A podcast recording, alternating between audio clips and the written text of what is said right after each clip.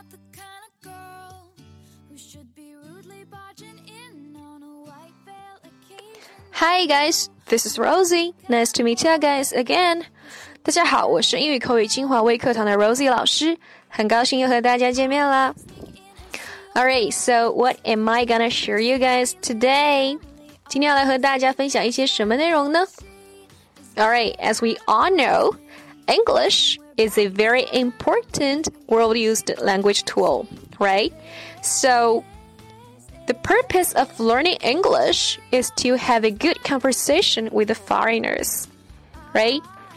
So, how to use English startup, twist, and end up a conversation wisely is a lesson to be learned, right? 那我们都知道啊，英文是现在成为越来越重要的一个语言交流的工具。那如何用英文与人交谈？如何巧妙的用英文打开、转移以及结束话题呢？哎，就显得至关重要了。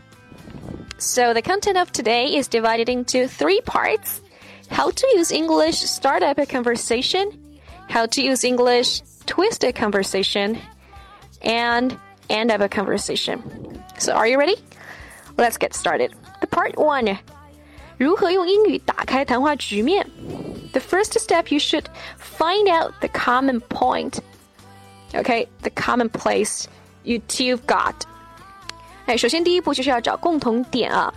Even though you totally know nothing about this stranger, but actually, there's only one thing you are very clear about is that you know you're gonna share the same room with him or her right？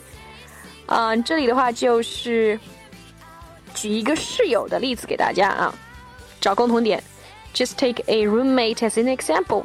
You can say, "So what brings you here?" Okay, so what brings you here to your roommate, the future roommate? 你可以这么问。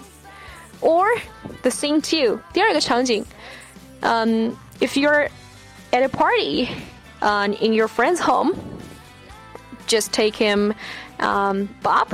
如果你在你的朋友 Bob 的派对上，哎，你可以对另外一个你不认识的人，你可以说 How do you know Bob？啊，引入这个第三人、第三人者、第三人称啊，第三者。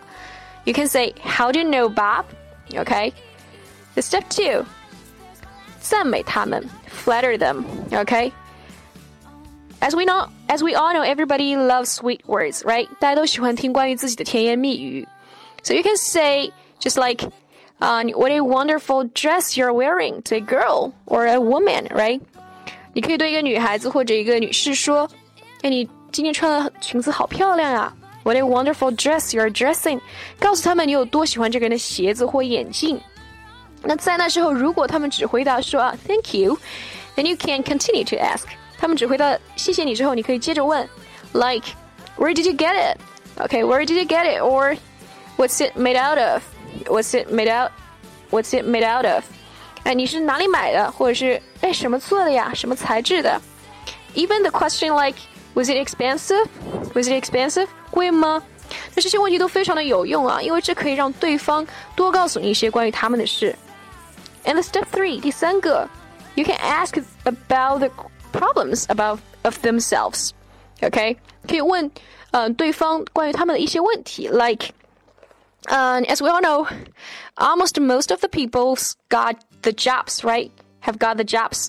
几乎所有的人都会有工作。So why not bother to ask like, so what do you do for a living? 为什么不问这个人你是干什么的啊？So what do you do for a living? Or where are you from originally? 你来自哪里？哎，从事什么工作？Where are you from originally? 意思是你想了解他们是在哪里出生的啊。 并且呢，问句能让第一次的对话更简单一些。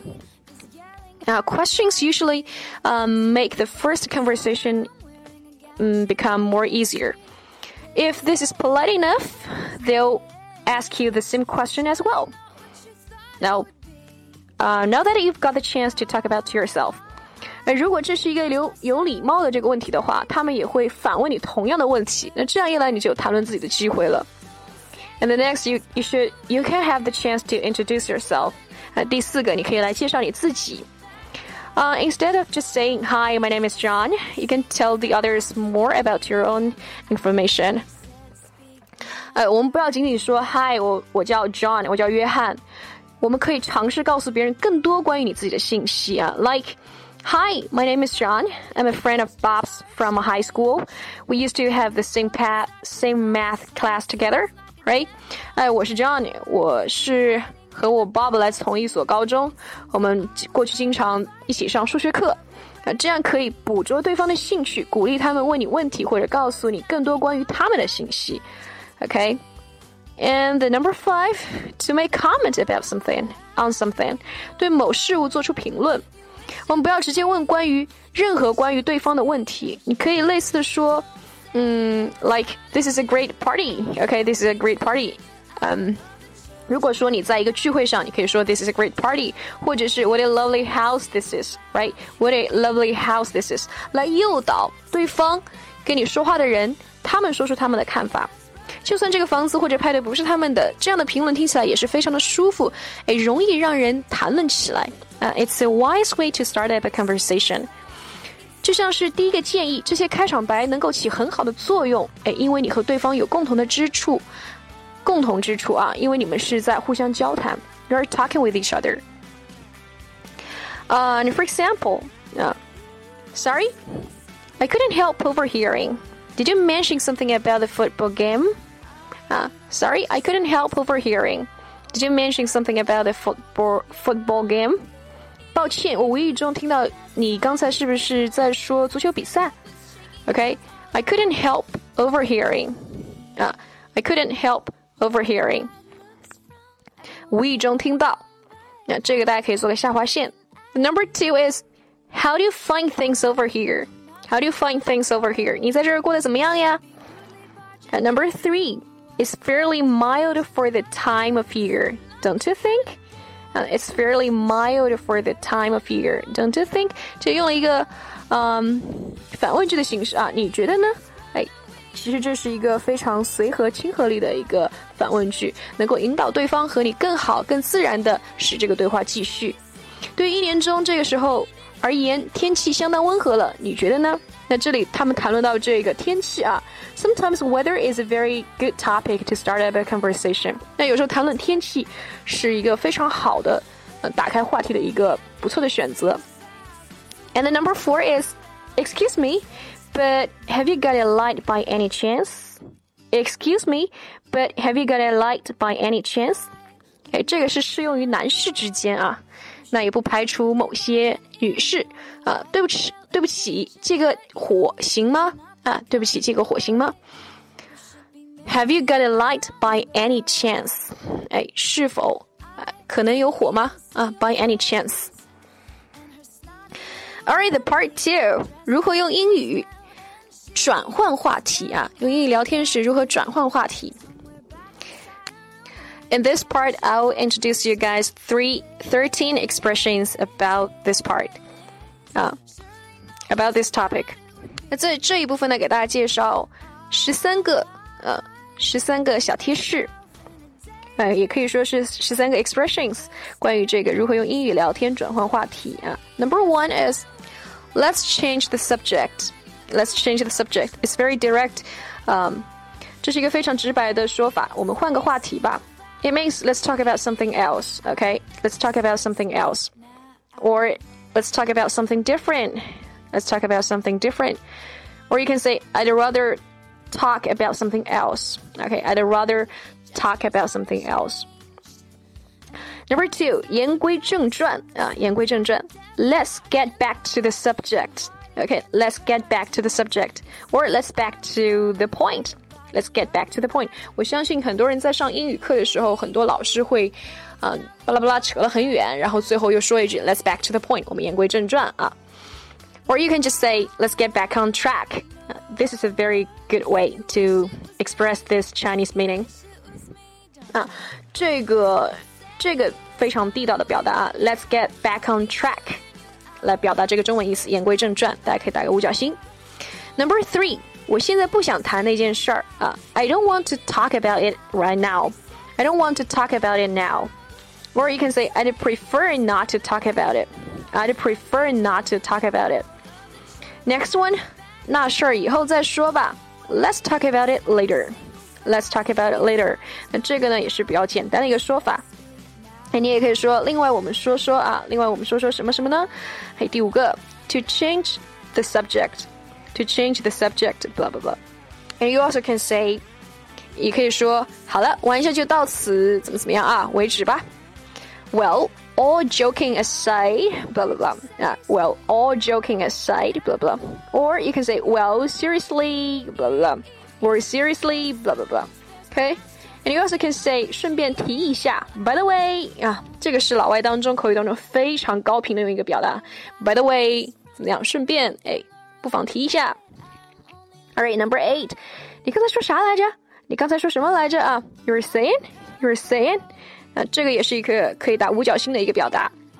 Number nine，接着说，continue 啊，continue，carry on，carry on，or please go on，please go on，OK。Number ten，啊，我想起来了。 啊啊，我想起来了。That reminds me 啊，That reminds me. It occurs to me suddenly. 啊，It occurs to me suddenly. Number eleven，别说了啊，Stop it. You can say, let's stop talking. Let's stop talking. Or I'm tired of talking. I'm tired of talking. Or I don't want to talk anymore. I don't want to talk anymore. 啊，我们知道有一首歌叫什么？ 怎么怎么唱的？Don't talk anymore, right? Don't talk anymore，非常好听的一首歌啊。Number twelve，那事儿我听过了。I've heard the story before. 啊，那事儿，事儿这个词啊，中文在英文当中，我们通常是用 story 这个这个名词来表示的。大家这也可以做一下了解啊。I've heard the story before.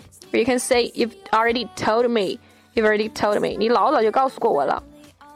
And the last one，这件事就别再说了啊，陈陈芝麻烂谷子的事儿咱们就过去了，这件事别再说了。Let's drop the subject.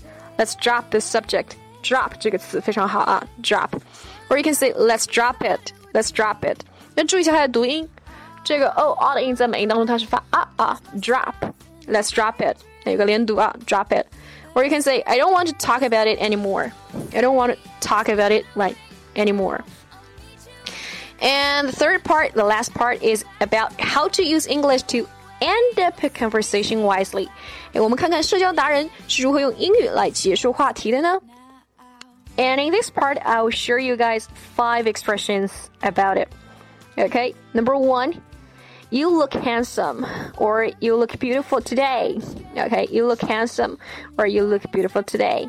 我说你今天看起来真英俊，哎，真漂亮。 为什么这可以说用来这个结束话题呢？也有可能人家说的什么是反语啊，反语。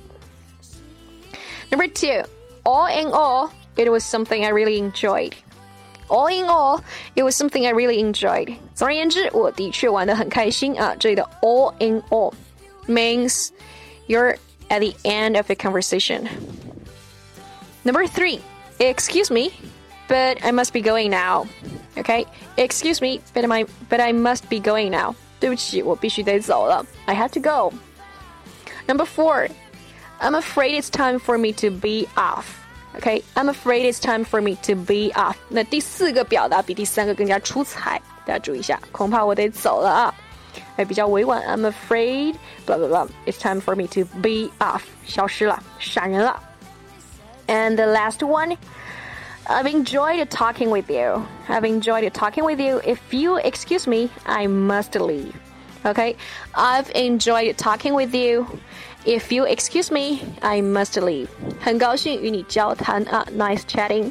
如果可以的话，我必须得走了。Alright, that's all for today. So much for this, for this. So much for this. I hope you guys would like it. If you guys want to learn more English expressions, don't forget to join us. Okay, I'm Rosie. Hope to see you guys next time. Bye.